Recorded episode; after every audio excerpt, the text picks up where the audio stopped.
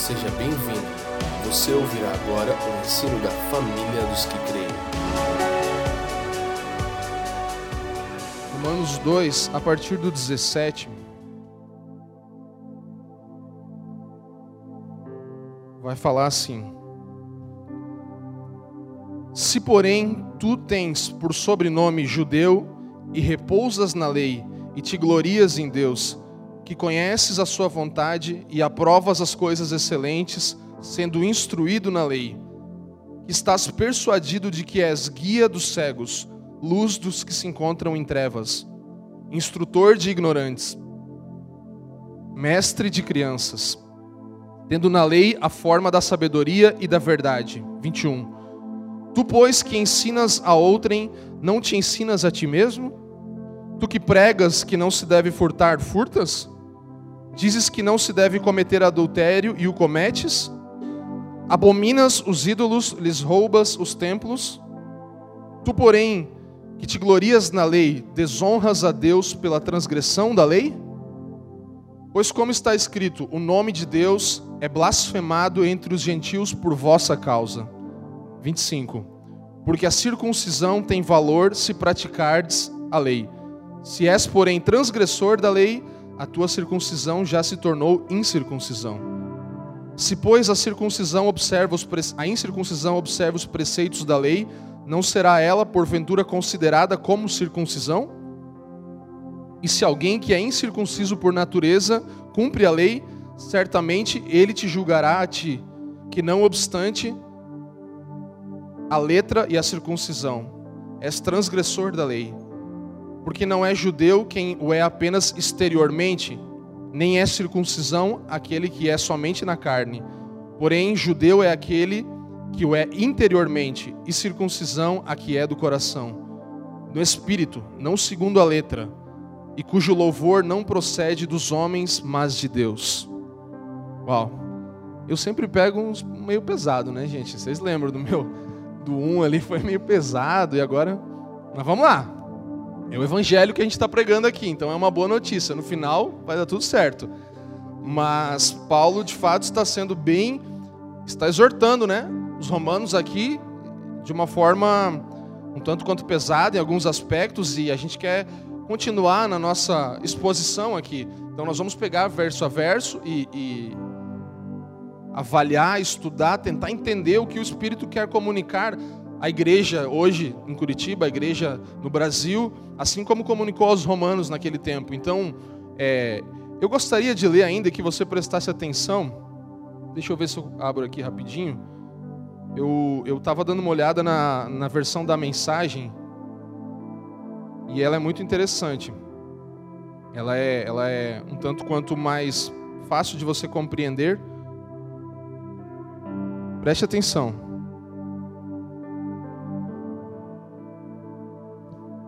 Se você foi educado como judeu, não pense que pode descansar em sua religião. Orgulhoso de estar por dentro da revelação de Deus, de experimentar as melhores bênçãos de Deus, de estar atualizado com as doutrinas. Tem um recado especial para você que está seguro disso, que conhece a palavra revelada de Deus e se sente em condições de levar a Deus outros que estão em labirintos escuros e emoções confusas. Você está guiando os outros mas quem está guiando você? Eu falo sério. Enquanto você prega não roube, você rouba. Afinal, quem iria suspeitar de você? A mesma coisa vale para o adultério e para a idolatria. Você consegue se safar de qualquer situação com discursos eloquentes sobre Deus e sua lei? As Escrituras dizem: é por causa de vocês, judeus, que os pagãos são hostis a Deus. O texto denuncia um problema antigo que não irá se resolver.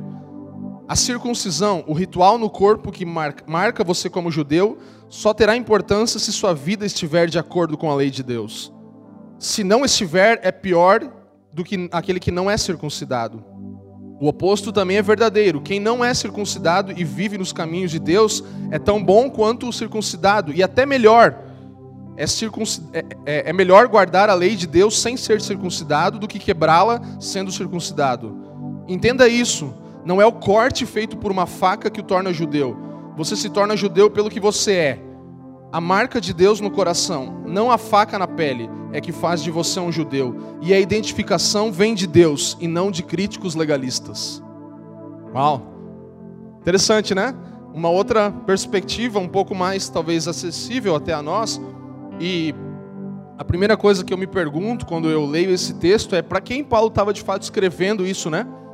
E é muito claro, analisando todo o contexto, que ele está escrevendo para aqueles que lá no capítulo 1 falavam, esses que cometem tais coisas, que, que ele falou, lembra que ele falava, eles são assim, eles são assim, eles são assim, e aí nós terminamos dizendo que Paulo se considerava o pior dos pecadores, ou seja, ele estava incluso nesse eles, mas os judeus religiosos olhavam para aquele capítulo inteiro e falavam, poxa, ele está falando uma galera muito ruim mesmo, né? Que não sou eu, com certeza. Então agora Paulo está novamente se referindo a esses que olhavam para aquele para aqueles versos e falavam, que bom que são, são eles, que bom, que bom que não sou eu, que bom que eu não estou incluído nesse, nesse grupo de pessoas que cometem tais coisas. Então, Paulo está escrevendo para essas pessoas, para os crentes que liam a carta e falavam: que bom que eu não sou como eles. E você pode perceber que do 17 até o 24, ele está falando sobre decência, sobre moral. Então, ele está falando para um grupo de pessoas que se considerava decente segundo a sua moral segundo aquilo que praticava, se consideravam bons e justos naquilo que faziam, do 17 ao 24.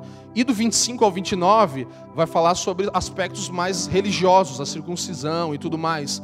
Então, o grupo de pessoas a que Paulo está se referindo aqui e endereçando a carta dele, esses versículos são pessoas que estão moralmente corretas, decentes quanto à sua moral, moralmente corretas, e em segunda parte, do 25 ao 29, pessoas religiosamente ativas, entende? Pessoas que têm, estão em dia com a sua religiosidade, cumprem as coisas necessárias de uma pessoa que entende que precisa é, cumprir as suas tradições, fazer as coisas de acordo com a lei manda. Então você pode perceber que há dois, duas, dois endereços aqui. Mas uma coisa é clara, que nós vamos ver, e eu já queria destacar isso no início para você já entrar com esse olhar que nós podemos ser moralmente decentes e nós também podemos ser religiosamente ativos, ou as duas coisas, mas nenhuma delas vai nos tornar justos. Entende? Você pode ser moralmente correto, você pode ser religiosamente ativo, ou as duas coisas, mas nenhuma delas vai nos garantir justiça, não nos torna justos, nenhuma delas. Então, basicamente é isso que nós queríamos falar nessa noite. Deus te abençoe e até esse domingo. Não, tô brincando. Então, mas é mais ou menos por aí. Paulo, em resumo, já para você entrar no, no, numa visão aqui do que Paulo está comunicando, é que ele está falando isso.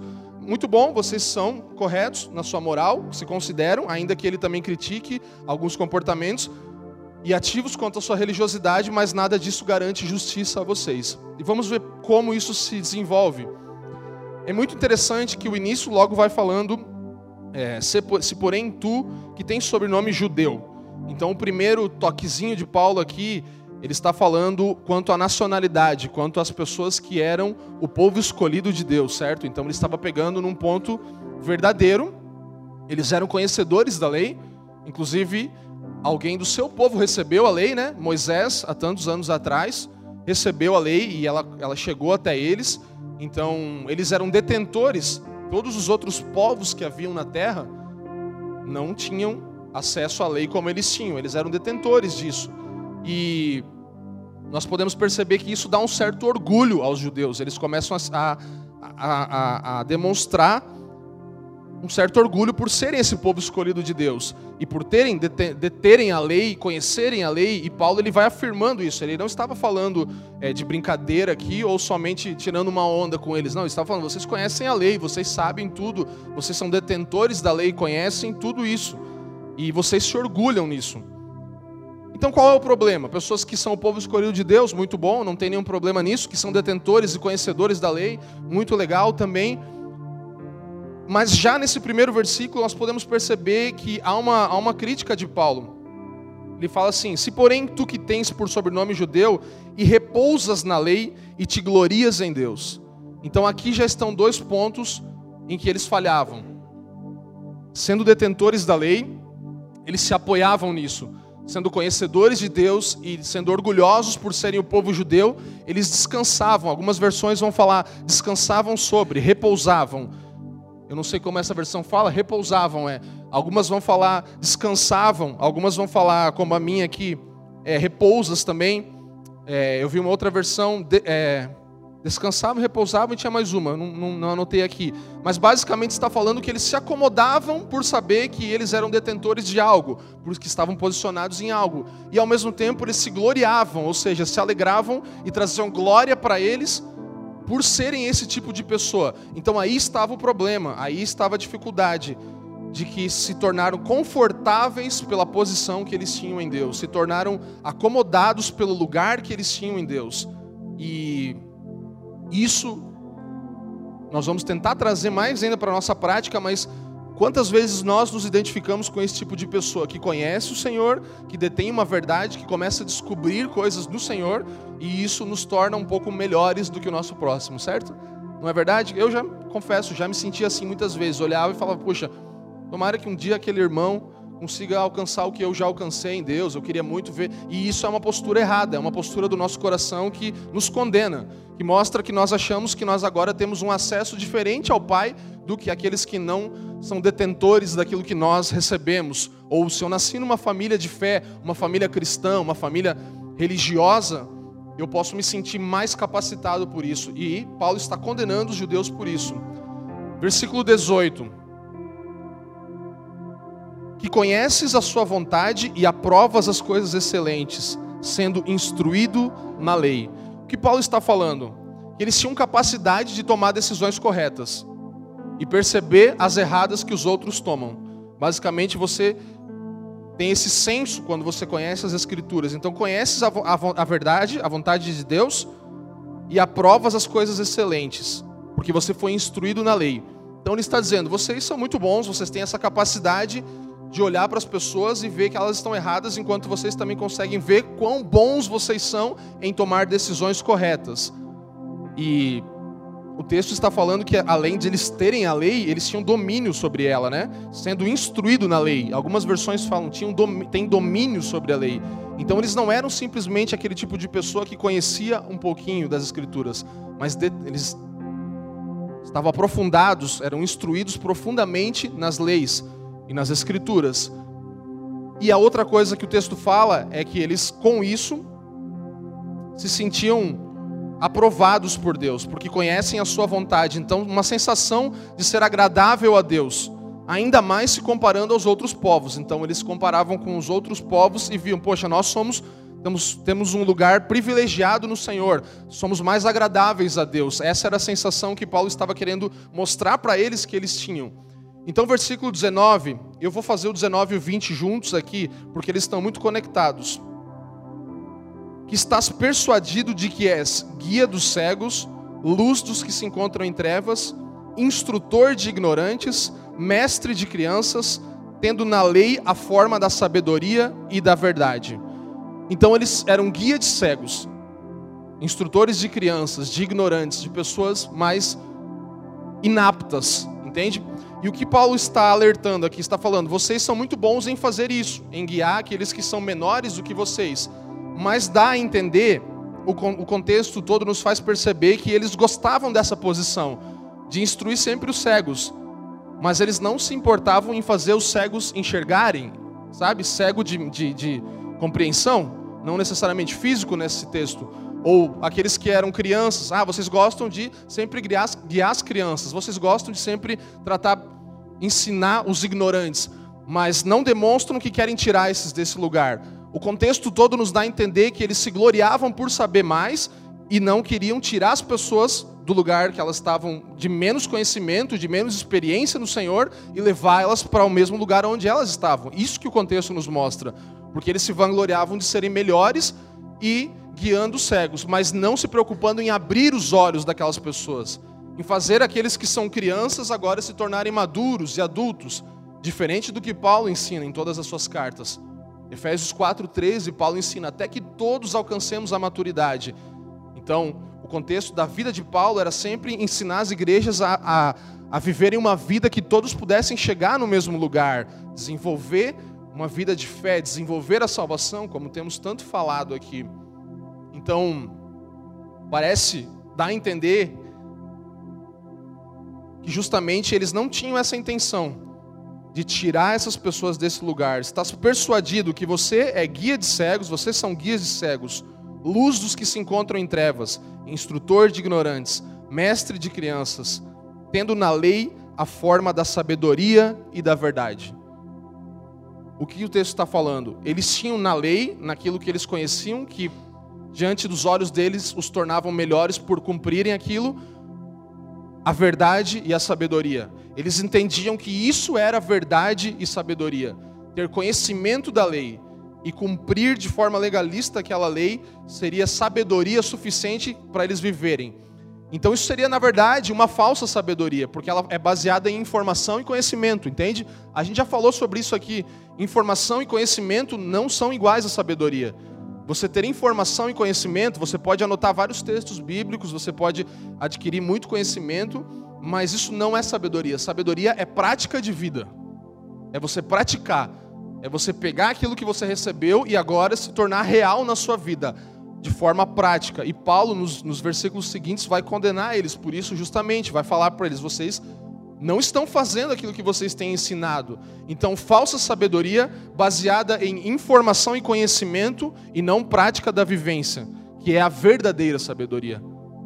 Eu postei no meu Instagram, no Stories lá, um negócio que eu vi do Jason Upton, talvez alguns de vocês viram, eu achei muito legal. Ele ele estava numa, numa cidade nos Estados Unidos, e aí tinha um lugar assim que tinha uma. Se você entrar no Instagram dele, você vai ver, tinha duas janelas. É, é um, um sei lá, um ponto turístico, alguma coisa assim lá. E aí nessas duas janelas tinha uma janela, janelas grandes, janelas, sei lá, uma, metade dessa plataforma talvez, janelas bem grandes. E uma janela estava escrito assim: conhecimento. E nessa janela conhecimento tinha um tinha um, um tipo um, um, uma placa que cobria essa janela. Você não via para dentro da janela. Tinha uma placa e lá tinha o nome de instituições, Harvard, é, faculdades conhecidas no mundo inteiro, é, Cambridge, e tinha várias palavras escrito conhecimento, sabedoria, e tinha nomes de canais de televisão. Imagina aí que você pensa, sei lá, o G1, o é, CNN e tal, e várias coisas falando assim que seriam formas de você adquirir informação e conhecimento. E a outra janela estava escrito sabedoria. E aí essa janela ela era aberta, você podia olhar para dentro, e aí tinha um campo enorme assim onde você via sem fim a natureza e tudo que tinha lá.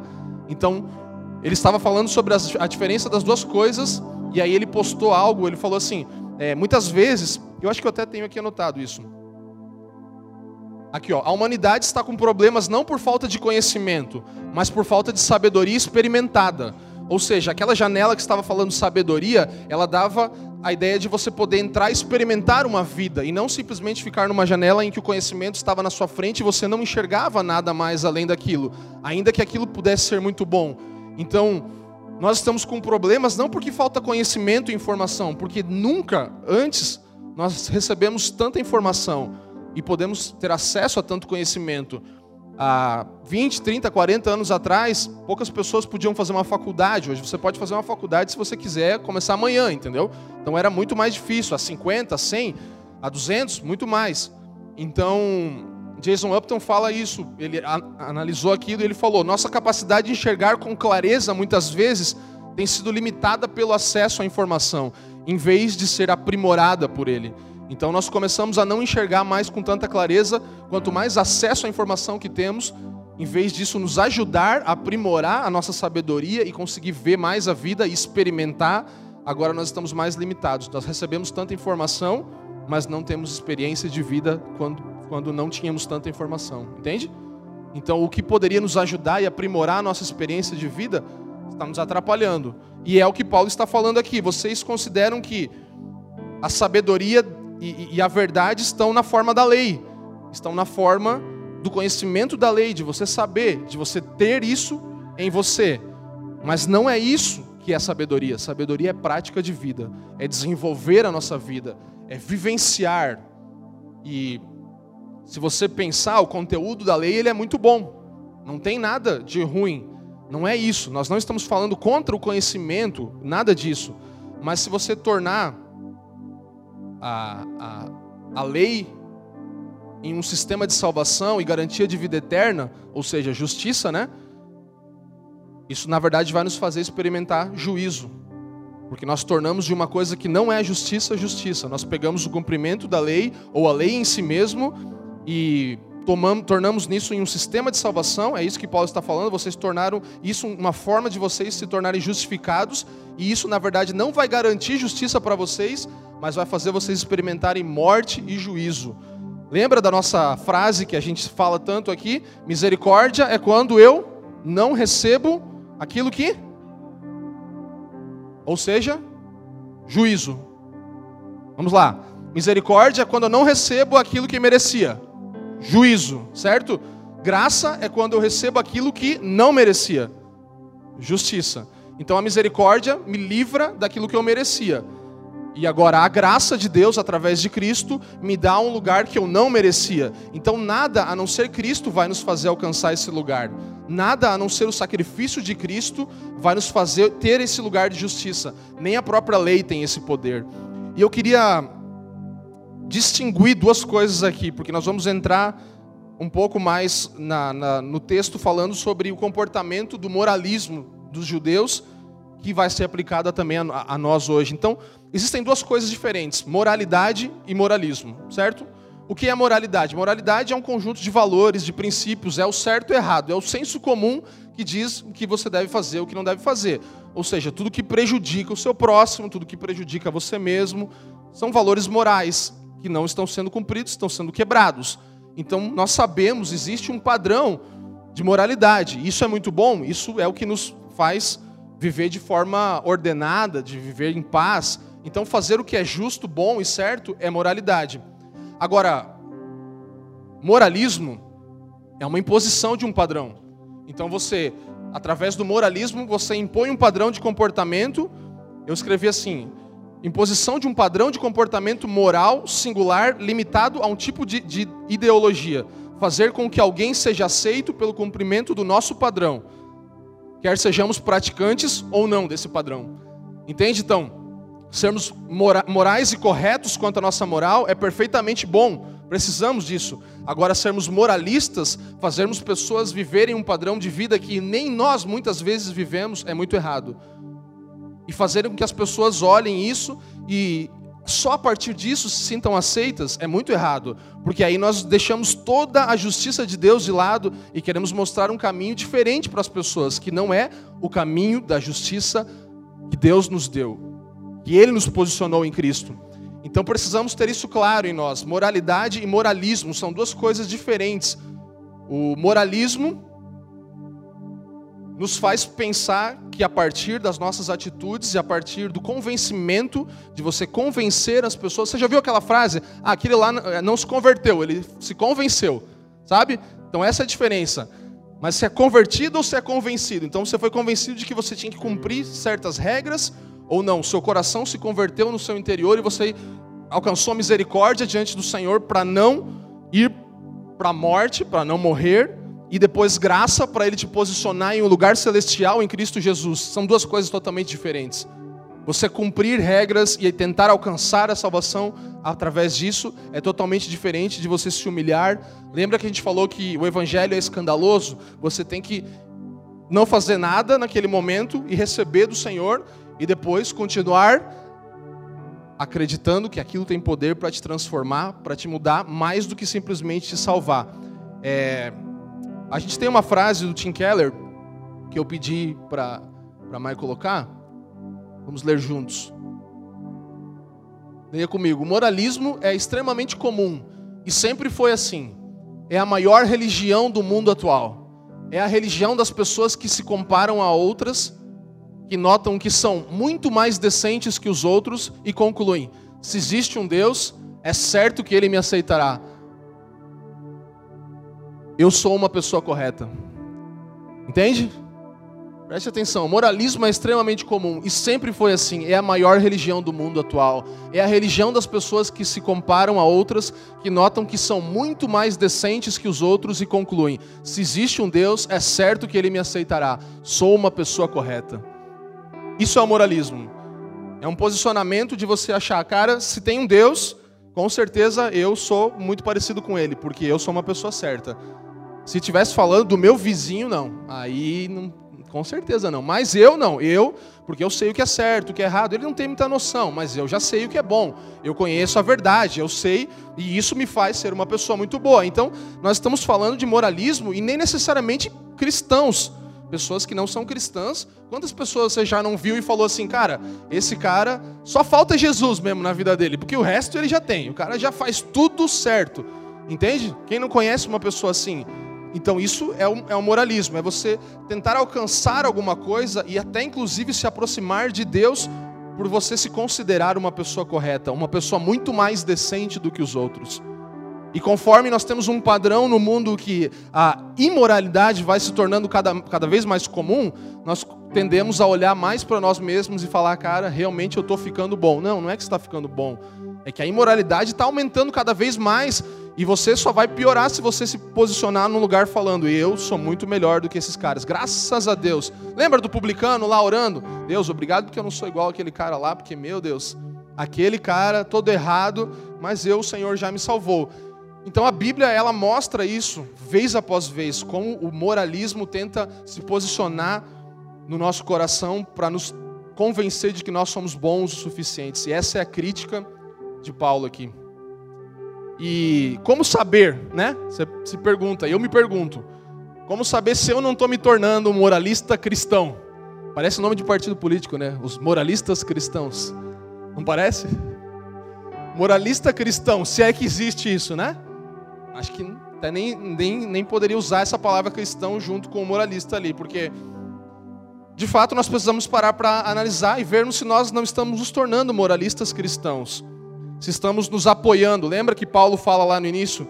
Você repousa, se apoia na lei e te gloria em Deus. Então, se estamos nos apoiando ou gloriando naquilo que estamos fazendo, seja um ministério, seja ajudar alguém, seja fazer qualquer coisa por uma pessoa, seja deixar de fazer coisas ruins, seja a, a, sua identidade, quem você é, fala, não, eu sou um cara bom, tá, um cara íntegro, eu estudei, me formei, tenho um bom trabalho. Tudo isso contribui para que nós olhemos para essas nossas capacidades e queremos fazer delas em nós uma pessoa melhor. Nós nos tornamos moralistas e usamos isso como um caminho para aceitação diante de Deus e diante dos homens. Então agora eu me sinto mais aceito pela sociedade porque eu me tornei um pouco melhor em tal, em tal, em tal área, e provavelmente Deus também deve olhar para mim assim e falar: filho, você está bem, porque você está fazendo bastante coisa legal. E Paulo está condenando tudo isso. Então, eu queria ler uma versão, eu fiz uma versão, uma paráfrase aqui, de, do 17 ao 20, para trazer mais para nossa realidade. Sabe o que é uma paráfrase? A Bibi está rindo aqui de mim. Paráfrase, Bibi? Paráfrase é, para que nós possamos compreender um pouco melhor, trazer mais para a nossa realidade. Então escute aqui, ó. É, se porém, lembra que ele começa ali falando, se porém tu tens sobrenome de judeu e tudo mais, então agora escute a versão atualizada, a linguagem de hoje, família dos que creem em Curitiba. Se porém tu te chamas cristão, nascido de novo, e tenha certeza que pode ficar tranquilo quanto à sua relação com Deus, porque respondeu a um apelo, foi até a frente, fez a oração do pecador e participou da intro à família dos que creem. Você de fato criou sentimentos reais por Deus e deve ter entregue a sua vida voluntariamente. Você até está no estacionamento, talvez, né, trabalhando. Está aqui no louvor. Desde então você decorou vários versículos da Bíblia, foi ao ensino das Escrituras nas quartas à noite e sabe responder várias perguntas sobre a vida cristã. E tens levado outros a conhecer a verdade de quem Cristo é, no de casa em casa que você está indo, né? Você leva um irmão junto para conhecer o Evangelho. E que você está fazendo parte daquilo, você quer proclamar, é o que Paulo falava aos judeus. E quer conhecer mais profundamente a verdade das Escrituras e do Evangelho. Por isso você está aqui agora ouvindo a série Definição. E você quer ser essa pessoa, entende? Então, entende como basicamente Paulo estava falando naquele contexto para eles isso. Vocês são essas pessoas que fazem, que cumprem, que tal, que tal, que tal, que tal. Muito bom, legal. Parabéns para vocês. Só faltou aquela salva de palmas que começa lentinho e vai aumentando assim, né? Entendeu? Então ele estava colocando eles. Vocês são essas pessoas nessa paráfrase você já conseguiu talvez se encaixar um pouco melhor, né? Ou não? Eu sim. Eu sim. De verdade. Eu olho para tudo isso aqui e falo, é, realmente eu me considero assim e estou tentando fazer isso aí tudo que está falando. Então vamos continuar. O que Paulo vai falar? 21. Depois da nossa paráfrase, Bibi. Tu, pois, que ensinas a outrem, não te ensinas a ti mesmo? Aqui ele começa. Aí começa a pegar. Legal, mas você está fazendo tal, você está ensinando e está falando para os outros, e, e você, sabe? Isso aqui me faz pensar muito em como nós, qual é a nossa relação. A gente precisa avaliar qual é a nossa relação com as escrituras, sabe? Para o que você lê as, as escrituras, a Bíblia? Você tem a sua Bíblia. Para que você lê ela em primeiro lugar? Sabe? Qual que é a tua, tua intenção primária de ler as escrituras? É de usar elas como um molde para você falar, eu quero me moldar isso, ou de ensinar alguém, de falar, cara, eu vou achar alguma coisa aqui nas escrituras, vou trabalhar com isso aqui e vou desenvolver um conhecimento aí que eu possa ajudar as pessoas que precisam. Afinal, eu já sou um cara muito bom, entende? Então, qual é a nossa relação com as escrituras em primeiro lugar? A Jack, eu estava falando com ela hoje, a gente falou uma coisa que a gente já falou há muito tempo atrás, que a nossa motivação para ler a Bíblia não pode ser a gente que tem canções e tal, que, tem, que prega, não pode ser para pregar, não pode ser para compor mais uma canção, mas em primeiro lugar para nos alimentar, para nos manter de pé. Então esse é o nosso primeiro relacionamento com as Escrituras. Eu vou ler a Bíblia porque senão eu vou morrer senão eu não vou ficar de pé. Pronto. Segundo lugar, eu vou olhar para as escrituras como um padrão que eu preciso viver para depois querer ensinar para alguém, entende? Para depois querer falar para outra pessoa. E justamente aqui não está acontecendo isso. Tu, porém, que ensinas a outrem, não ensinas a ti mesmo? Tu que pregas que não se deve furtar, furtas. Não vou entrar nessa parte, segura um pouquinho isso aí. É, o que, que Paulo incentiva aqui? A nós entendermos que as escrituras são feitas para nos moldar em primeiro lugar. Nós precisamos nos identificar como sujeitos. Diferente do capítulo 1, que fala aqueles que praticam, eles, eles, eles. Não, nós. Está falando de mim. Em primeiro lugar, eu preciso olhar para as escrituras e falar: está falando de mim. Sabe? Está falando de mim. Eu preciso do evangelho. Não está falando da minha esposa, não está falando do meu marido, não está falando dos meus filhos, não está falando do meu vizinho. O evangelho é para mim em primeiro lugar. O Evangelho precisa me mudar, precisa haver identificação. Nós precisamos nos identificar como sujeitos que vão ser afetados por aquilo. O seu coração e o meu coração precisa ser afetado em primeiro lugar por aquilo que nós lemos, por aquilo que nós meditamos nas Escrituras. E em segundo lugar, uma coisa que é muito importante nós atentarmos é que o conhecimento da Bíblia, como nós falamos, é bom, como conhecimento de todas as coisas, mas ele pode se tornar perigoso se nós não aplicarmos ele a nós mesmos em primeiro lugar, entende? Então ele vai se tornar uma, uma arma para ferir as outras pessoas. Você vai ferir as pessoas ao seu redor se você não aplicar isso em primeiro lugar a você. Então, às vezes, é melhor conhecer menos. Não tem aquela coisa que você fala assim, cara, não me fala. Eu prefiro não saber, porque se eu souber, eu estou comprometido com isso. Eu vou ter que fazer alguma coisa, ou eu vou ter que guardar isso, ou eu vou ter que. Aquelas coisas que você fala assim, cara, melhor eu não ter, não saber disso, porque agora eu tô. Entende? Então é mais ou menos aí. Mas nas escrituras não tem como escapar. Você vai crescer e evoluir na fé e vai conhecer as escrituras e aquilo vai se tornar um compromisso para você. Não tem como. Não há um outro caminho. Você não pode fugir. Você não pode falar, não, essa parte eu vou pular. Essa parte, você começou a ler, não mata, não, não matará, não, não, isso não. Não adultei, esquece. Não, não vou ler isso aqui porque vai pegar para mim. Entendeu? Ah, ama o teu, ah, não, ama, não, vamos pular, vamos para outra parte. Entende? Não tem como. A nossa vida de evolução com Cristo, de crescimento, de nos tornarmos maduros, ela vai sempre nos comprometer em primeiro lugar, vai comprometer a nossa vida por completo. Então, cuidado. E ao mesmo tempo, o que Paulo está falando, vocês que ensinam aos outros não ensinam a vocês mesmos. A vocês mesmos. Isso denota uma postura exclusivamente teórica em relação à palavra de Deus. Você tem como teoria, sabe? Um livro, aquele livro de, de ciências, aquele livro de geografia, que você vai falar da, das planícies e das coisas. Um professor, alguém que é professor sabe que é isso. Você vai falar de muitas coisas, vai falar de países e culturas que talvez você nem nunca foi, nunca viu, porque é teórico você vai falar sobre física, sobre os átomos e sobre todas as coisas. Tudo é teórico, tudo não passa de teoria, porque não é prática. A maioria das pessoas que ensina essas coisas não experimentou essas coisas de fato, não sabe o que é. É diferente quando você parte para uma vida experimentada. Então, uma, uma postura exclusivamente teórica em relação à palavra de Deus é o que os judeus aqui é, mencionados por Paulo tinham. E nós muitas vezes amamos esses conceitos da Bíblia, da Bíblia, né? Amamos, que legal, mais um domingo, mais uma palavra, mas comumente não somos transformados por eles.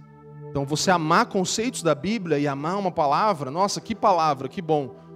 Não é grande coisa se você não for transformado por ela, se você não for mudado por ela. Então, eu estar aqui ministrando essa palavra nessa noite não é grande coisa se eu não viver isso. Se de fato isso não começar a se tornar prática.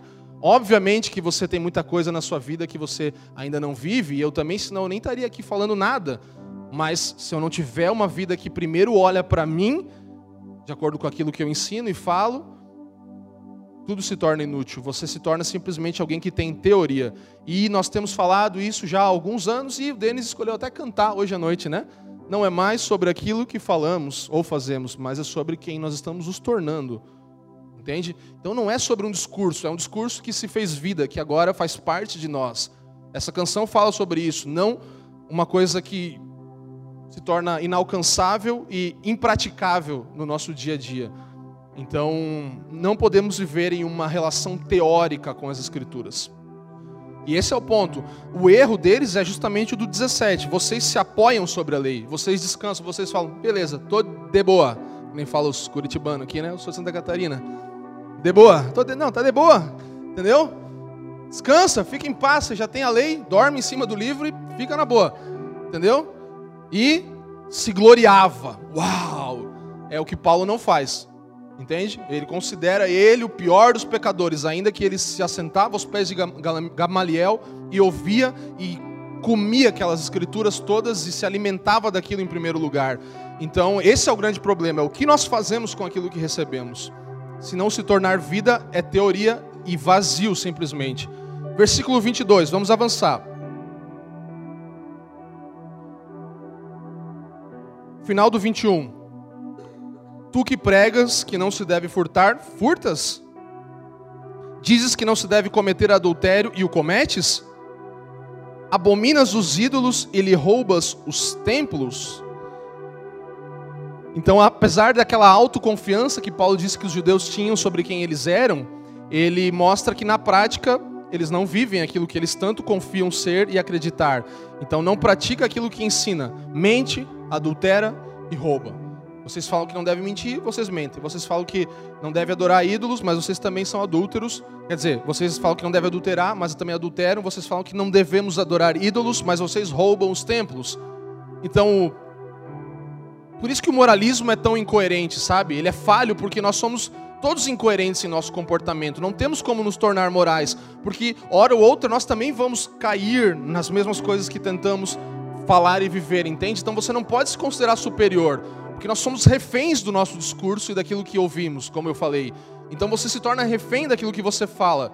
E, e isso é incoerente, não existe como você usar isso como algo bom para você. Entende o que eu estou dizendo? Não tem como você pegar isso e, tornar isso uma vantagem, sendo que é uma coisa que te torna refém, na verdade. Você fala, não, eu preciso, a partir de agora, domingo à noite, dia 16 de junho, a minha mente está mudando e amanhã vai ser um pouco mais rigoroso, entende? Não vai ser um pouco, não vou estar num lugar mais alto, vai ser um pouco mais sério o que eu preciso viver diante do Senhor, entende? Então isso precisa nos não nos fazer fugir de conhecer, mas fazer pegar o conhecimento e falar legal, agora eu quero viver isso, eu quero praticar, eu quero que isso se torne vida dentro de mim, eu quero que isso entre em mim e não só seja um conhecimento. Precisa descer daqui para cá, descer da sua mente para o seu coração, para o seu espírito, para o seu interior, para aquilo que te move no dia a dia. Amém? Estão comigo, gente? Então vamos lá. O moralismo falha porque nós somos todos incoerentes em nosso comportamento, então não tem como isso ser bom. Nós infringimos a lei de várias formas, e os judeus aqui, Paulo está salientando algumas formas de que eles infringiam as leis. E você pode entender que está falando de coisas ocasionais, né? nós podemos ocasionalmente infringir alguma lei, e temos acesso ao Senhor, pedimos perdão pelos nossos pecados, e isso é uma forma é, de descumprimento da lei, mas eu vejo que Paulo, aqui ele está ele tá mais focado em falar do motivacional, das intenções do coração, sabe? Ele está falando, você vai ver depois no contexto do, do, da circuncisão, que ele fala da circuncisão do interior, é, não externa, mas interna. Então nós podemos perceber que toda, todo o contexto desses versos está falando de uma intenção do coração. Por isso, nós podemos conectar isso aqui muito bem com o Sermão do Monte. Nós podemos pegar e entender que Paulo, ele escreveu essa carta à luz do Sermão do Monte. Ele conhecia aquilo que Jesus tinha ensinado, ele sabia o que Jesus tinha ensinado, ele sabia o que Jesus tinha feito naqueles versos do Sermão do Monte. Mateus é, 5, é onde está isso escrito. Eu vou ler rapidamente para nós termos uma referência do que estamos falando, apesar de eu saber que vocês todos conhecem esse texto, né? É, Mateus 5, se você quiser anotar, do 21 até o 48, é onde Jesus vai fazer aquele famoso upgrade na lei, certo? Ele vai ele elevar o padrão da lei.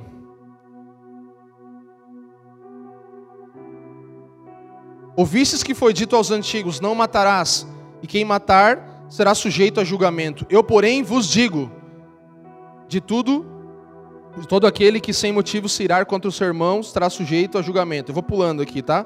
Aí fala da oferta. Aí lá no 27, ouvistes o que foi dito, não adulterarás. Eu, porém, vos digo, qualquer que olhar para uma mulher com intenção impura no coração, já adulterou com ela.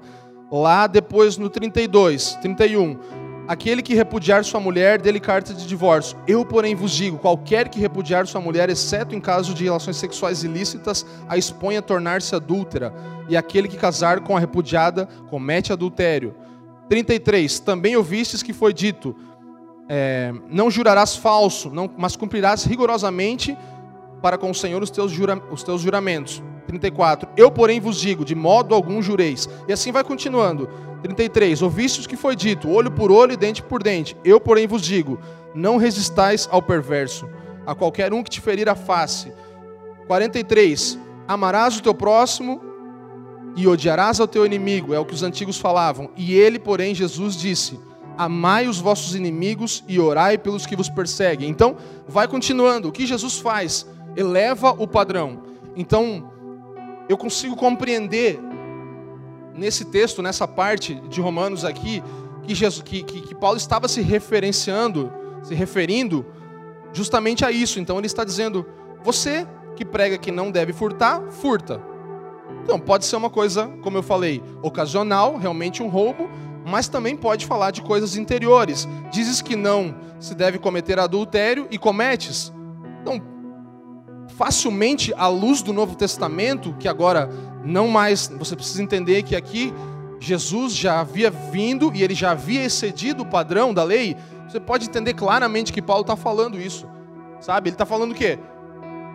Você fala que não não deve adulterar. Você olha para alguém e fala, cara, você não pode trair a sua esposa, você não pode fazer isso, você não pode ter uma outra mulher, um outro marido. Mas você, muitas vezes, talvez está olhando para uma mulher com desejos impuros e está adulterando também.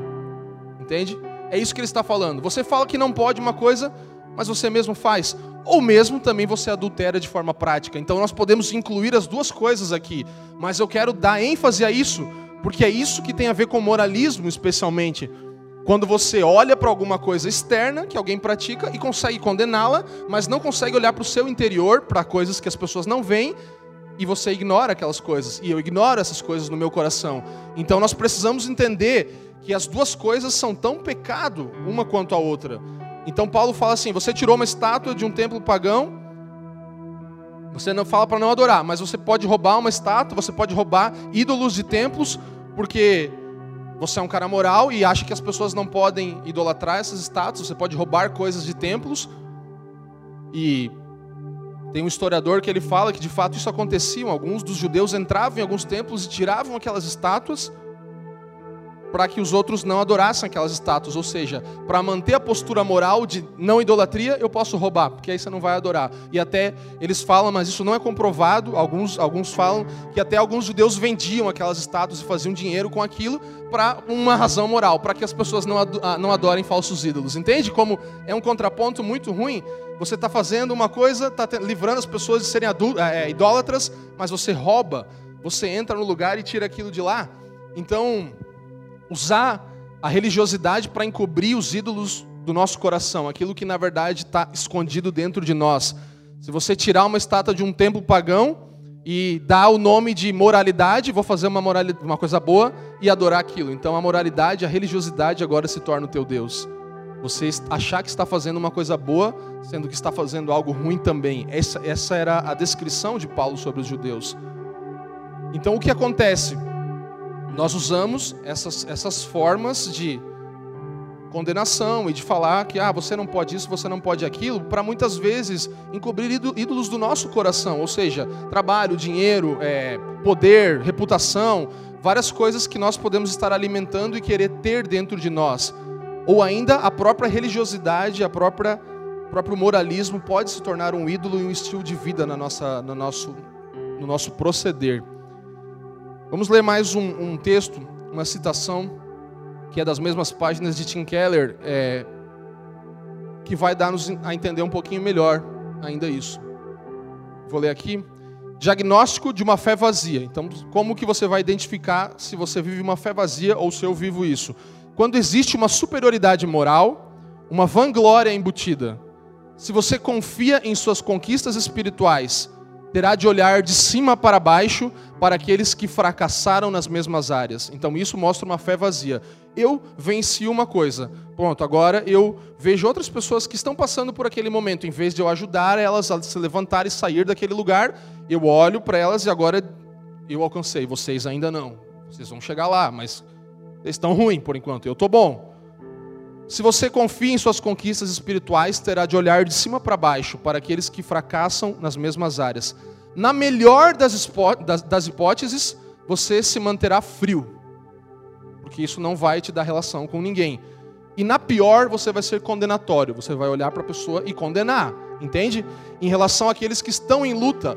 Então, uma pessoa que está lutando contra o pecado, lutando contra uma situação difícil, em vez de ela ter um apoio de um cristão mais maduro, lembra que eu falei? Vocês são guias de cegos, vocês, vocês são professores de crianças, vocês são instrutores de ignorantes, vocês sempre querem manter vocês no lugar mais alto e os outros no lugar mais baixo, para que sempre haja isso, em vez de vocês auxiliarem, levantarem aqueles irmãos que estão passando por momentos de lutas e lugares que talvez você já passou em vez de proferir palavras de encorajamento para quem luta, ajudando essa pessoa a se levantar, você profere palavras de calúnia sobre ela para os outros, ou seja, maledicência, falando mal, a fim de mostrar, de se mostrar sobre uma luz comparativamente boa. Novamente, eu estou num lugar um pouco mais alto. Um sinal dessa condição é o fato de as pessoas não quererem compartilhar seus problemas com você, e você ficar muito na defensiva se os outros chamam a sua atenção para os problemas que você tem. Tá pesado, né, gente? Mas vai ficar bom, calma. Isso aqui também é bom. É só assim que eu e você vamos nos olhar no espelho e falar de verdade como eu estou me comportando em relação ao meu próximo que ainda não está no mesmo lugar de estatura de fé que eu. Sabe? Proferindo calúnias sobre ele para outras pessoas, a fim de mostrar que eu estou num lugar melhor, um sinal disso é que as pessoas não querem mais compartilhar coisas conosco, porque, cara, eu não vou, o cara não me ajuda em nada, ele me condena, ele me coloca sempre para baixo em vez de me ajudar na minha situação. E também um sinal de uma fé vazia é isso. Se alguém toca em alguma coisa na sua vida, você fala: não, não, não, não, peraí, isso não, calma, não. Então sai na defensiva. Sempre é o famoso jundiar, né, Pupo? Escorrega para cá, escorrega para lá, liso. Então, a gente não pode ter esse comportamento. Isso não nos vai dar um lugar de vida na palavra. Nós podemos olhar para o nosso próximo, identificar dificuldades, em vez de olhar, sabe, de cima para baixo, considerar sempre os outros superiores a nós mesmos. A Bíblia nos ensina isso. Ah, mas não, considerar todos superiores a você considerar o próximo maior do que você mesmo. Nunca olhar de cima para baixo, sabe? Isso é uma prática, isso é no dia a dia. Você vai falar com alguém, vai lá, você vai falar com um senhor de 84 anos, você vai ensinar o cara a usar o WhatsApp. Meu Deus. Entendeu? Aí você já, não, acho que melhor você escrever carta mesmo, que já foi, entendeu? Manda uma carta para sua família e tal. Não, você vai olhar sempre e vai falar. O Pupo falou que é, acho que é ele, de 84 anos. É isso, Pupo? Não, então, Você, você sempre vai olhar para a condição da pessoa. Se você está numa condição superior naquela situação, você vai ainda assim considerar ela superior, entende? Sempre. É isso que a Bíblia ensina. Não importa se você é bom demais naquilo que você faz, mas eu sou muito bom nisso e, eu, e a pessoa tem que saber que eu sou bom. Não, você vai ser conhecido e reconhecido por viver o sermão do monte, se abaixar, se colocar num lugar onde aí você vai poder alcançar aquela pessoa. Aí você vai poder tocar na vida de alguém, porque você deu acesso, você se colocou por baixo. É isso que Jesus ensina no sermão do monte, sabe? É, e a debilidade fatal de nós sermos moralistas é que nós não conseguimos proteger ou impedir o nosso coração de pecar, sabe? Por mais que você tente se mostrar bom ou tente me mostrar bom, eu não consigo impedir os pecados que acontecem no meu interior. Tudo o que nós conseguimos é tentar esconder essas coisas com atitudes externas. É isso que Paulo está falando. Então, com as nossas atitudes externas, a gente esconde as nossas atitudes e a nossa intenção do coração. Basicamente, nisso se resume toda a crítica de Paulo aqui. Vocês não podem ser daqueles que externamente escondem o que há no interior de vocês. Escondem o que está acontecendo aí dentro que muitas vezes não é muito bonito, não é tão bonito quanto aquilo que está dentro. Versículo 23. O auge do moralismo, o auge de você ser uma pessoa ou eu ser. Estou falando assim, mas eu sei que todos nós não queremos ser, né, gente? É porque eu quero trazer bem para mim, mim e para a sua realidade. 23.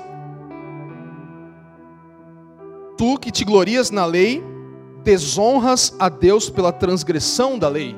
O que, que o moralismo faz? O auge do moralismo, a pior coisa talvez, desonra a Deus. Alguém que se considera superior e não vive, não pratica, seja no coração ou externamente, desonra a Deus. Sabe? Nos impede de ver o que os outros conseguem ver. Nosso estado hipócrita, sabe? A gente não consegue mais enxergar as coisas dentro de nós. Desonras a Deus pela transgressão da lei. Nós nos tornamos pessoas repulsivas. Quer ver? O 24 fala assim, ó: Pois como está escrito, o nome de Deus é blasfemado entre os gentios por vossa causa. Então, por, pela hipocrisia dos judeus, todos olhavam para eles, os gentios, e falavam: Vocês não queremos o Deus de vocês. Não precisamos do Deus de vocês. O comportamento de vocês não nos agrada, nós não, não, não entendemos que vocês estejam fazendo as coisas como vocês pregam, então nós não queremos vocês. E mais do que você queimar a sua imagem que está em jogo ali, né? O judeu pensa, não, mas ah, o judeu se queimava com aquilo diante das pessoas. O que é pior ainda, que o próprio Deus é visto de forma distorcida pelas pessoas com esse tipo de comportamento. Então, não era o problema tanto que os judeus eram vistos assim. Isso também é um problema. Mas o problema pior é que a blasfêmia contra Deus vinha por causa do comportamento. Então, esse é o maior prejuízo de nós nos tornarmos pessoas moralistas, é que nós começamos a mostrar uma coisa que não é verdade e Deus se torna culpado diante das pessoas. As pessoas olham para ele e falam: "Não é esse tipo de Deus que eu quero servir. Eu não quero esse evangelho". Esse é o maior prejuízo. Esse é o maior prejuízo de todos, porque você de fato desonra ao Senhor e ao evangelho. Eu coloquei quatro características. Se você estiver anotando, pode anotar de alguém que é moralista, que se considera superior por aquilo que faz, ainda que não pratique muitas vezes interiormente ou externamente. Presunçosos. Então, uma pessoa presunçosa se define, né? Eu sou moralmente correto. Presunçosos. Supersensíveis. Minha prática moral é minha justiça. Então não toque nisso.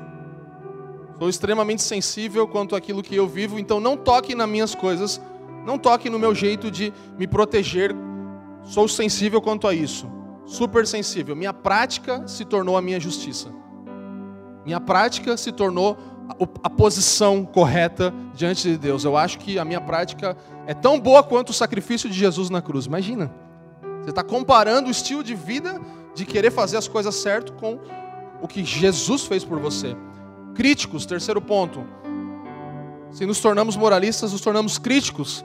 Preciso encontrar pessoas piores do que eu para provar que eu estou certo. Pesado, né? Então você tem que estar, tá, é o que Paulo está falando ali, vocês têm que estar tá perto de crianças, de maturos, porque aí vocês estão mostrando que vocês são mais altos, né? Melhores. Então vou manter sempre todo mundo meio que no meu controle aqui. Não vou falar todas as revelações da Bíblia no domingo à noite, tudo que o Senhor já me falou, porque daí os irmãos vão chegar no mesmo lugar. Entendeu? Não, não vou cantar todas as músicas que Deus me deu, porque senão alguém vai copiar e não sei o quê, e vai, vai falar que é dele, e daí vai, vai. Entendeu? E como Deus nos trata nessas coisas, né? A gente pega e ouve uma música você fala, cara, bem parecido com o que eu já estava falando, será que o irmão. E aí você fica, não, mas Deus abençoe, tá tranquilo, não tem problema, o Senhor está fazendo outros irmãos crescerem naquilo. Então, nós precisamos ter esse ponto de vista, sabe? Nós não podemos olhar e guardar, reter as coisas com medo de os outros nos alcançarem. Eu sempre preciso estar uns 100 metrinhos à frente, entendeu? Não. Deixe as pessoas passarem de você. Entende? O objetivo é que nós, o discipulado é isso. Eu olhar para o Dani, olhar para a Joyce e falar, Dani, vai cara, um dia você vai ser maior, você vai conhecer mais a Bíblia do que eu. É o Leandro olhar para mim, para Jaque, o Alves olhar para mim e falar, Fafa, eu quero te levar num lugar que você um dia vai ser um melhor pastor do que eu sou hoje. Entende? Não porque você vai pegar o meu lugar, mas eu quero que você alcance um lugar em Deus em que você seja bom, claro, mas isso não vai mudar quem você é diante de Deus. E eu não estou com medo de que você se torne melhor do que eu porque a minha identidade não está definida por quem eu sou, e a minha justiça também não está definida pelo que eu faço, mas a minha justiça está em Deus, firmada em Deus. Ele me tornou justo, entende? Eu não merecia, eu merecia juízo. A misericórdia de Deus me livrou. E agora, pela graça, Ele me deu um lugar de justiça que nada do que eu faça poderia alcançar, entende? Esse é o ponto. Em quarto lugar, ansiosos nos tornamos ansiosos quando somos imorais. Essa talvez seja a pior. Será que eu estou fazendo bastante ou o suficiente para alcançar a minha justiça? Nunca é suficiente. De novo, todas as, imagina o peso de sempre acordar e falar hoje eu vou ter que mais uma vez alcançar a minha salvação, porque é pelas obras que eu vou fazer isso, porque a obra de Cristo não foi suficiente para me salvar. Então eu tenho que correr atrás. Lógico que conscientemente ninguém fala isso. Você não vai falar que a obra de Cristo não, mas você vai no teu interior lutar e falar: "Ah, eu tenho que alcançar, eu tenho que alcançar, eu tenho que alcançar, eu tenho que alcançar". Não, você vai viver de uma forma correta pelo padrão do Sermão do Monte, porque Jesus evoluiu o padrão, exatamente. Mas não porque aquilo vai te dar uma posição, aquilo vai demonstrar o seu amor para com o Pai, aquilo vai falar: "Pai, eu quero ser uma pessoa que agrada a você, ainda que isso não me dá uma posição melhor. Se eu orar mais ou orar menos, se eu ler a Bíblia mais ou menos, não vai mudar quem eu sou diante de você. Mas eu quero me tornar o feeling que você tem prazer. Entende? Eu quero ser a pessoa que vai agradar ao Senhor com a minha índole, com, com o meu comportamento. Sim, moral é básico, é extremamente importante. Quando somos cristãos, nosso, nosso comportamento moral precisa mudar mas ele não vai nos fazer alcançar nada, senão a gente está trocando uma coisa pela outra. Vocês estão me entendendo? Então não estou falando contra essas coisas, eu estou citando o sermão do monte, o padrão elevado de Cristo, mais alto, mais alto. É porque não dá para ficar falando para não fazer uma coisa e no coração fazer outra. Esse é o ponto. O único meio pelo qual podemos representar e recomendar Deus ao mundo é através do Evangelho. O moralismo nunca poderá fazer isso. Entende? Essa é a única forma de apresentar Deus, de nos tornarmos uma igreja saudável, cristãos saudáveis, o Evangelho, a boa notícia que nós recebemos. O moralismo nunca vai poder representar Deus para o mundo, sempre vai mostrar um Deus que não é esse Deus. Esse era o problema dos judeus. As pessoas viam um Deus que elas não queriam se relacionar com ele, porque o moralismo deles mostrava esse Deus, que era um Deus falso, na verdade. Era o Deus chamado moralismo, não o Deus criador de todas as coisas, entende? Vamos lá. Vocês estão felizes ainda?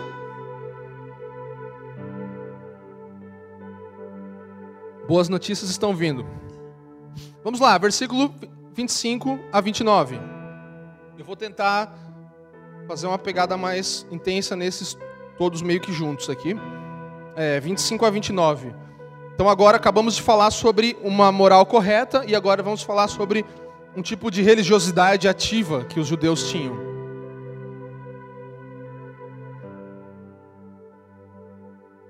Porque a, porque a circuncisão tem valor se praticares a lei.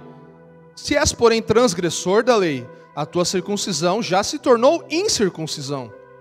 Se, pois, a incircuncisão observa os preceitos da lei, ou seja, aquele que não é circuncidado observa os preceitos da lei, não será ela porventura considerada como circuncisão? E se aquela que é, aquele que é incircunciso por natureza cumpre a lei, certamente ele te julgará a ti, que não obstante a letra e a circuncisão, és transgressor da lei, porque não é judeu quem o é apenas exteriormente, e não é circuncisão a que é somente na carne, porém judeu é aquele que o é interiormente, e circuncisão a que é do coração, no espírito, não segundo a letra, e cujo louvor não procede dos homens, mas de Deus. Entende? Então, basicamente o que está falando aqui? Circuncisão falava para os judeus de uma identidade cultural deles, já o que eles culturalmente, culturalmente faziam. Eles eram circuncidados quando crianças, cortado o prepúcio e tal. Então, legal, isso é para os judeus. O que pode ser a nossa circuncisão hoje? Você pode falar, ah, eu nasci num lar cristão. Pronto, isso pode ser o teu tipo de base religiosa. Nasci num lar cristão, tal.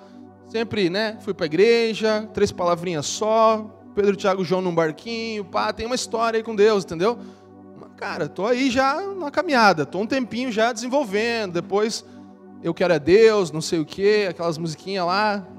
Tem os irmãos lembram, né?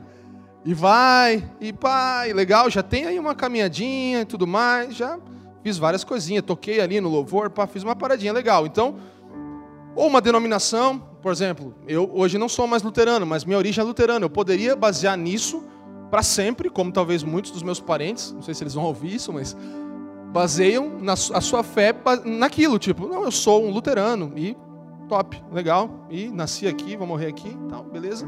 E isso me dá suficiência, sabe? Suficientemente bom por ter uma denominação, uma cultura que veio dos descendentes, ah, veio lá da Alemanha, tal, daí começou a igreja luterana, não sei o que, foi, se formou, e tá ali, tá vivendinho ali, certinho, legal.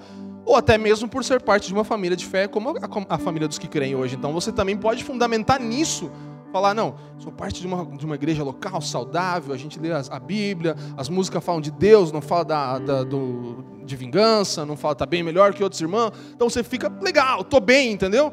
Pô, tem, tem ali as coisinhas que eu não gosto tanto, mas tá legal, tô, tô, tô bem. Então você firma naquilo. Você é um, um, religioso ativo. E eu não quero que você tenha a conotação errada da, da palavra religioso. Não é a religiosidade no sentido ruim. Nós usamos ela por muito tempo, mas é de pessoa que valoriza a conexão com Deus, entende? Valoriza a conexão com Deus. É um religioso ativo, é alguém que está fazendo as coisas ali, cumprindo com, com as, os, os protocolos básicos.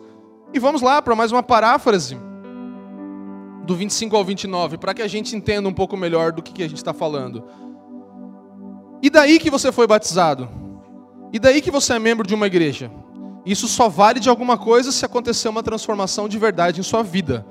Se seu coração foi afetado de fato, você não sabe que não é cristão se só for, se só for isso por fora, que o verdadeiro cristianismo não diz respeito à confiança em coisas exteriores? Não. Cristão é aquele que é cristão por dentro e o que importa é o batismo interior. Torna-se membro do coração do povo de Deus. E essa é uma obra sobrenatural, não humana. Entende? É uma obra sobrenatural e não humana. Ah, então agora não precisa mais batizar. Não, não estou falando isso, calma. Paulo está falando isso no texto. Ele fala: melhor você não ser, não ser batizado ou circunciso, né? Se aplica ao cristianismo hoje assim, um, um sinal, um símbolo de algo. Melhor você não ser, mas ser crente, entendeu? Mas viver de verdade as coisas. Então, basicamente, é isso que ele está falando. Legal, muito bom. Você foi batizado, um dia você tal, tal, tal, tal, tal, membro de uma igreja, mas isso não vale nada se não há verdadeira transformação. Lembra que nós falamos que tão ruim quanto negligenciar o evangelho é ficar só no estado primário dele sabe? Que é a salvação. Não desenvolver transformação através do Evangelho, mas ser salvo e agora correr atrás todo dia para ver se mantém a salvação, entende? Não, é você desenvolver ele através do Evangelho, desenvolver a sua salvação através da graça de Deus. É só ela que pode nos transformar. Então, basicamente, o que isso quer dizer? Que nós queremos confiar no cristianismo sem confiar em Cristo. Então, legal, me identifico com o cristianismo. Lembra que eu falei isso? É, só que ao contrário, que as pessoas muitas vezes elas, elas até falam, não, eu tenho até uma religiosidade, creio em Deus e tal, mas meu problema é com a igreja, eu não quero me relacionar com a igreja. Isso é o fato do que Paulo falou nos versículos anteriores. Vocês queimaram a imagem de Deus diante das pessoas pela igreja que vocês são. Então a pessoa fala, essa frase é muito famosa, você já ouviu ela em algum lugar? Eu sou espiritual, mas não religioso. Não, eu tenho minha espiritualidade, pá, faço meus, minhas paradinhas aqui, meditação, não sei o quê, mas não quero saber da igreja. Até acredito que tem um Deus, talvez até criou todas as coisas, mas não quero me relacionar com a igreja, porque a experiência com a igreja é ruim. Então aqui o que, está, o que ele está falando é o contrário, é que as, os judeus queriam confiar no judaísmo, mas não dar o crédito a Deus, sabe? Eles queriam, como nós muitas vezes, confiar no cristianismo, mas não confiar em Cristo. Então, legal a prática de vida, mas é, o sacrifício de Cristo, como eu falei, não conscientemente, mas os nossos, nas nossas atitudes, podemos, de, moral, de, de moralismo, diferente de moralidade, podemos cometer isso de negligenciar a Cristo. É, isso se chama de uma prática de vida morta, né? uma ortodoxia morta. Adotar com precisão a doutrina bíblica sem que ela gere em nós qualquer diferença, sabe? Você adota aquilo que é legal, mas não muda nada no interior. Então é um cristianismo de fora para fora, não de dentro para fora, não que entra no nosso ser e nos muda de dentro para fora. É de externo para externo, de fora para fora. Não penetra no coração, não alcança os lugares mais íntimos do nosso ser. Esse é o tipo de religiosidade que Paulo está descrevendo sobre os judeus. É, e isso se torna, muitas vezes na igreja, se uma igreja vive uma cultura assim, isso se torna um tranquilizante para aquelas pessoas que estão inseguras. Elas, vez após vez, vêm para um lugar e novamente recebem um conforto, amortecem a sua prática numa vida de uma igreja que, que se torna baseada na moral, sabe? Eu citei três coisas aqui que nós podemos nos tornar facilmente. Uma igreja legalista que tem códigos de conduta, doutrinas minuciosas, que fala pode isso, não pode aquilo, isso não pode, isso pode, isso não pode, isso pode, isso não pode. Então, uma igreja legalista, onde, onde a doutrina é a justiça. Entende? As regras, as leis se tornam o padrão de justiça. Então, se você cumprir as doutrinas, você alcança a justiça.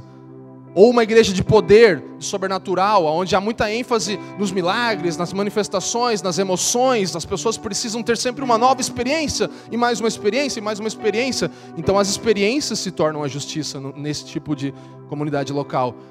Você alcança, alcança a sua justiça se você tem mais uma experiência com Deus. O cara que já foi para o arrebatamento do céu mais alto é o cara que está mais perto de Deus, porque ele teve uma experiência top. E eu não estou falando contra nada, nenhuma dessas coisas. Nós queremos viver elas todas, mas elas não podem se tornar a nossa justiça, entende? Ou uma igreja no estilo sacerdotal ou histórica, em que a ênfase é em rituais, tradição, arquitetura, uma boa música, né? uma coisa bem legal, em que a liturgia se torna justiça. Se fizer tudo liturgicamente certo e admirar as coisas é, históricas que nós temos e tudo isso, isso nos faz alcançar justiça. Então tudo isso é bom em si mesmo, sabe? Você não vai querer uma igreja é, que não tem o poder de Deus sobrenatural, que não tem o toque do Espírito Santo, em que milagres não sejam experimentados. Você não vai querer congregar com um grupo de irmãos em que não haja uma ordem nas coisas, em que não haja é, conselhos sobre ah, o que eu faço nessa situação, uma direção, ainda que não seja nada imposto. Então nós precisamos entender que o ruim não está nessas coisas em si mesmo, mas é que elas podem se tornar obras mortas. Obras mortas. Você lembra? Nós estudamos aqui, alguns de vocês participaram da nossa escola falando sobre os princípios elementares de Hebreus 6, e um dos princípios elementares de Hebreus 6 é o arrependimento das obras mortas, aonde nós precisamos arrepender-nos de ter feito coisas para alcançar uma salvação, entende? Para alcançar a salvação ou coisas que Deus nunca nos mandou fazer, são obras mortas. Então tudo isso que eu citei, seja de legalismo, de poder, de liturgia, doutrina, como eu falei, doutrina, experiência ou liturgia, isso pode se tornar justiça. Tudo isso é condenado se, se, se, a nossa confiança em Deus se torna unicamente a partir daquilo e a nossa justiça é alcançada unicamente a partir daquilo. Então, quando coloca a nossa confiança em Deus e em Cristo em jogo, sabe? É, Vamos lá, Maite. Richard Lovelace, uma citação dele, um livro que se alguém quiser me dar de presente, eu queria, tá? Dinâmicas da vida espiritual. Richard Lovelace, ele fala assim, no livro Dinâmicas da vida espiritual, nota aí, ó, depois me dá. Grande parte do que interpretamos como deficiência de santificação, ou seja, falta de maturidade e estabilidade cristãs, ou seja, pessoas que na, na igreja que não se mantêm constantes na sua caminhada e não se desenvolvem. Me perdi. É, no povo da igreja é, na verdade, que o resultado de sua perda de postura, de postura em relação à justificação, a base na qual somos aceitáveis para Deus. Entende? Então, a falta de maturidade e de estabilidade dos, dos, cristãos no povo da igreja é, na verdade, o resultado da sua perda de postura em relação à justificação. Sabe? Que perdeu a ideia de que foi justificado por Deus, por Cristo na cruz. E a base na qual nós somos aceitáveis para Deus. Ou seja, a única coisa que me torna aceitável para Deus eu perdi de referência, que é a justificação da cruz, porque eu comecei a correr atrás de querer ser um cara muito bom, entende? Em vez de entender o posicionamento que Cristo me colocou. Isso fala de identidade, de quem eu e você somos em Cristo. Se perdemos a nossa identidade, não vamos amadurecer na fé, vamos sempre lutar para sobreviver, entendeu? Com as nossas coisas, com os nossos jeitos de viver, a gente vai querer lutar para sobreviver. E isso nos barra, isso nos para de crescer. Agora, quando nós temos clareza da nossa posição em Cristo, justificação, somos justos nele, pela sua graça alcançamos esse lugar. Agora vamos poder evoluir nisso, crescer nisso, aumentar, sermos transformados porque as nossas coisas morais, moralistas, não alcançam aquilo, não podem chegar naquele lugar. Então, é, o que Paulo está falando, voltando para o texto, basicamente, é que não importa você ter um sinal, o que importa é você ter a realidade do que aquele sinal representa. Entende? Não importa você ter um sinal físico de algo, você precisa ter a realidade do que aquele sinal físico representa em você. Você precisa ter uma realidade interior do que aquilo que é externo está mostrando. É isso que Paulo está falando sobre circuncisão para esses irmãos. Então, ele fala literalmente no 25, do 25 ao 27 que é melhor não ser circunciso, ou como nós falamos aqui, poderia se aplicar aos cristãos, não ser batizado, do que ser batizado e não ser crente, não exercer a sua vida com Deus e acreditar na justiça dele como a única coisa que te torna padrão aceitável diante de Deus. Então vamos lá. E aí, qual é a esperança diante disso? Daí como nós vamos fazer isso? Sabe, nós precisamos entender sobre a circuncisão, que a circuncisão é um sinal. O que é a circuncisão? Ela é um sinal. Meramente um sinal a princípio. Mas ela tem um outro desdobramento. Eu vou tentar explicar isso para você. Preste atenção. Gênesis 17, 9 a 14, não precisa abrir, se você está anotando a nota para depois conferir em casa. Gênesis 17, do 9 ao 14, é, é onde Abraão fala com, Deus fala com Abraão e fala que todos deveriam ser circuncidados. E isso seria um sinal que toda a descendência de Abraão teria que cumprir, a circuncisão. E esse sinal demonstraria diante de todos os povos que aquela pessoa tinha um relacionamento com Deus. Ela se relacionava com Deus e tinha uma aliança com Deus. Então, basicamente, primeiro é um sinal. E esse sinal não é só para representar que aquelas pessoas, judeus, tinham uma aliança com Deus, mas também era um sinal da penalidade caso aquela aliança fosse quebrada. Entende? Vou explicar. O que acontece? Antigamente, nessa época, não se escreviam contratos e assinavam. Então, se eu fazia uma negociação com alguém, eu não tinha um contrato para assinar, ou se eu fazia uma aliança profunda com alguém, uma aliança de vida com alguém, como Deus fez com Abraão e sua descendência. É, o que a tradição da época determinava, que se, se fizesse uma encenação, algo simbólico que demonstrasse aquela aliança. Então, muitas vezes se pegava, por exemplo, é, a pessoa fazia uma aliança, pegava areia e colocava sobre a cabeça dela. Isso simbolizava que se a pessoa ou qualquer parte daquela, daquela aliança fosse quebrada por alguém, a pessoa se tornaria como aquela areia. Ela ia ser destruída, ela ia ser esmiuçada. É o que a pessoa estava comprometendo. Outra coisa que eles faziam, cortavam um animal no meio, e aí o animal morto ali, e passavam no meio daquele animal. Isso representava que se alguém quebrasse aquela aliança, seria morto da mesma forma que aquele animal foi morto, entende? Então, era a forma de simbolizar algo, de você mostrar que você está se comprometendo com uma aliança que você está fazendo. Então, Deus e Abraão fez isso. Deus fez essa, essa aliança com Abraão e é, Gênesis 15, se você quiser anotar também, vai falar quando essa aliança foi feita e isso se tornou um sinal para que caso aquela, aquela aliança fosse quebrada entre Deus e o homem, Deus de fato circuncidaria o homem, entende? Então o que, o que era a circuncisão? Era cortado um pedacinho da pele simplesmente. Mas caso aquela aliança fosse quebrada, o homem seria destruído, extirpado novamente, ele não teria mais vida. Então, nós temos uma aliança aqui, Abraão, Deus, eu e você, sua descendência. Se você quebrar essa aliança, aí você vai circuncidar de vez, vai cortar tudo, entendeu? Bons entendedores entenderam, entendeu? Vai cortar mesmo, faz ali o um sinalzinho só, mas vou cortar você, tua descendência, vai acabar. Não tem. É isso que a, a tradição judaica determinava sobre a, os símbolos de alianças. Então, literalmente, seria extirpado, seria acabado. O homem não mais se relacionaria com Deus. Mas os homens quebram alianças, certo? Não adianta. A nossa natureza humana, ela quebra alianças. E aí vem o nosso problema. Então, como Deus teria um povo que tivesse uma aliança com Ele? Como que nós iríamos pagar essa pendência diante de Deus? Quebrando a aliança. Seríamos extirpados. Então, como nós resolveríamos esse problema? E aí entra Colossenses 2:11, se a gente puder abrir, Maite, por favor. Colossenses 2:11.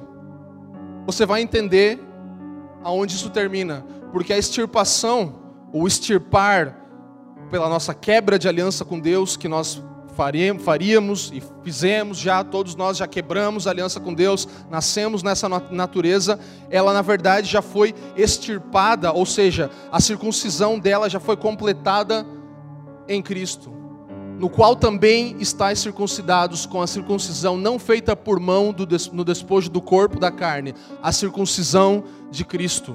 Então esse era o plano de Deus, e é aí que ele cumpre aquilo que nós nós teríamos que, que, pagar, que seria a nossa vida por quebrar essa aliança. Então é isso que Paulo está se referindo.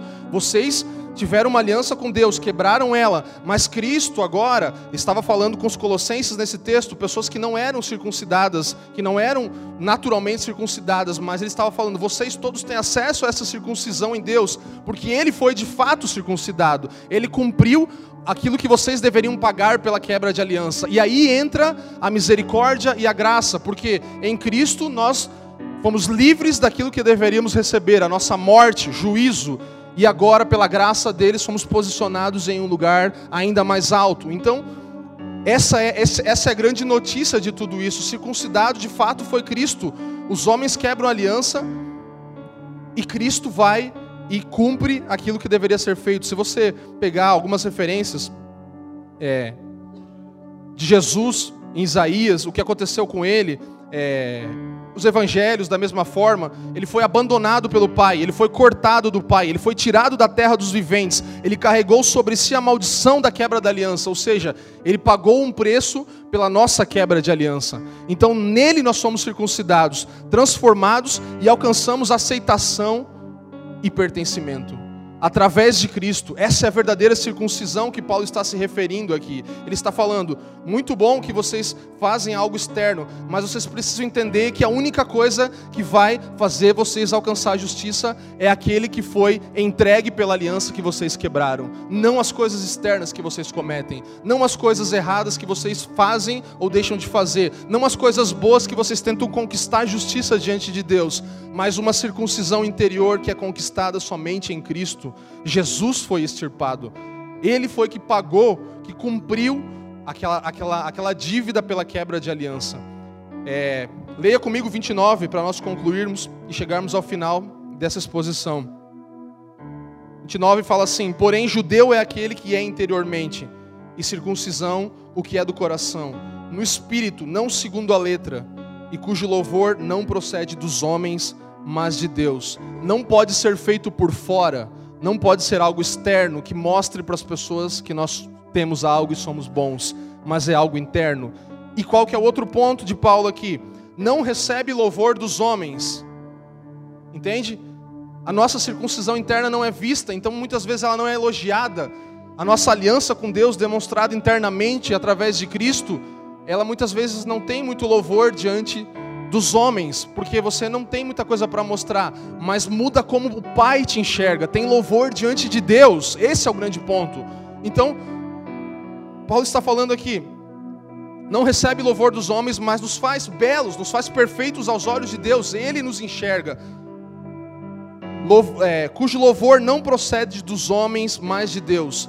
Então nós podemos, como eu falei, ser moralmente decentes, religiosamente ativos, ou as duas coisas, mas nenhuma delas vai nos tornar justo como a nossa circuncisão no nosso interior, como a nossa aliança em Cristo, Ele pagando aquilo que nós deveríamos pagar, porque nós fizemos uma aliança e não cumprimos, entende? Nós, como povo, nós, como descendentes de Abraão, e agora em Cristo podemos receber a circuncisão no nosso interior. Essa é a grande mensagem do Evangelho, é isso que o Evangelho nos ensina. Essa é a boa notícia que recebemos de Deus, da parte dele, que agora não mais precisamos ser condenados, não precisamos receber juízo pela misericórdia. Misericórdia é quando eu não recebo aquilo que mereço, certo? Juízo. Graça é quando eu recebo aquilo que eu não mereço. Justiça. Posicionamento correto diante de Deus e diante dos homens. Nada do que nós façamos pode mudar isso. Precisa haver um reconhecimento de que as nossas atitudes e o nosso comportamento não vai nos tornar superiores diante de Deus e diante de ninguém mas pelo contrário, elas são uma demonstração. Um coração circuncidado no seu interior é um coração que gasta sua vida, é um coração que entrega-se por completo, é o que nós cantamos. Eu não posso deixar para trás aquilo que eu recebi em dado momento da minha vida. Então, é a partir desse lugar interno que nós vamos demonstrar coisas externas, vamos viver, mas não ao contrário, não de fora para fora, de dentro para fora. Amém? Obrigado por nos ouvir. Para mais informações, visite famíliadosquecreem.com.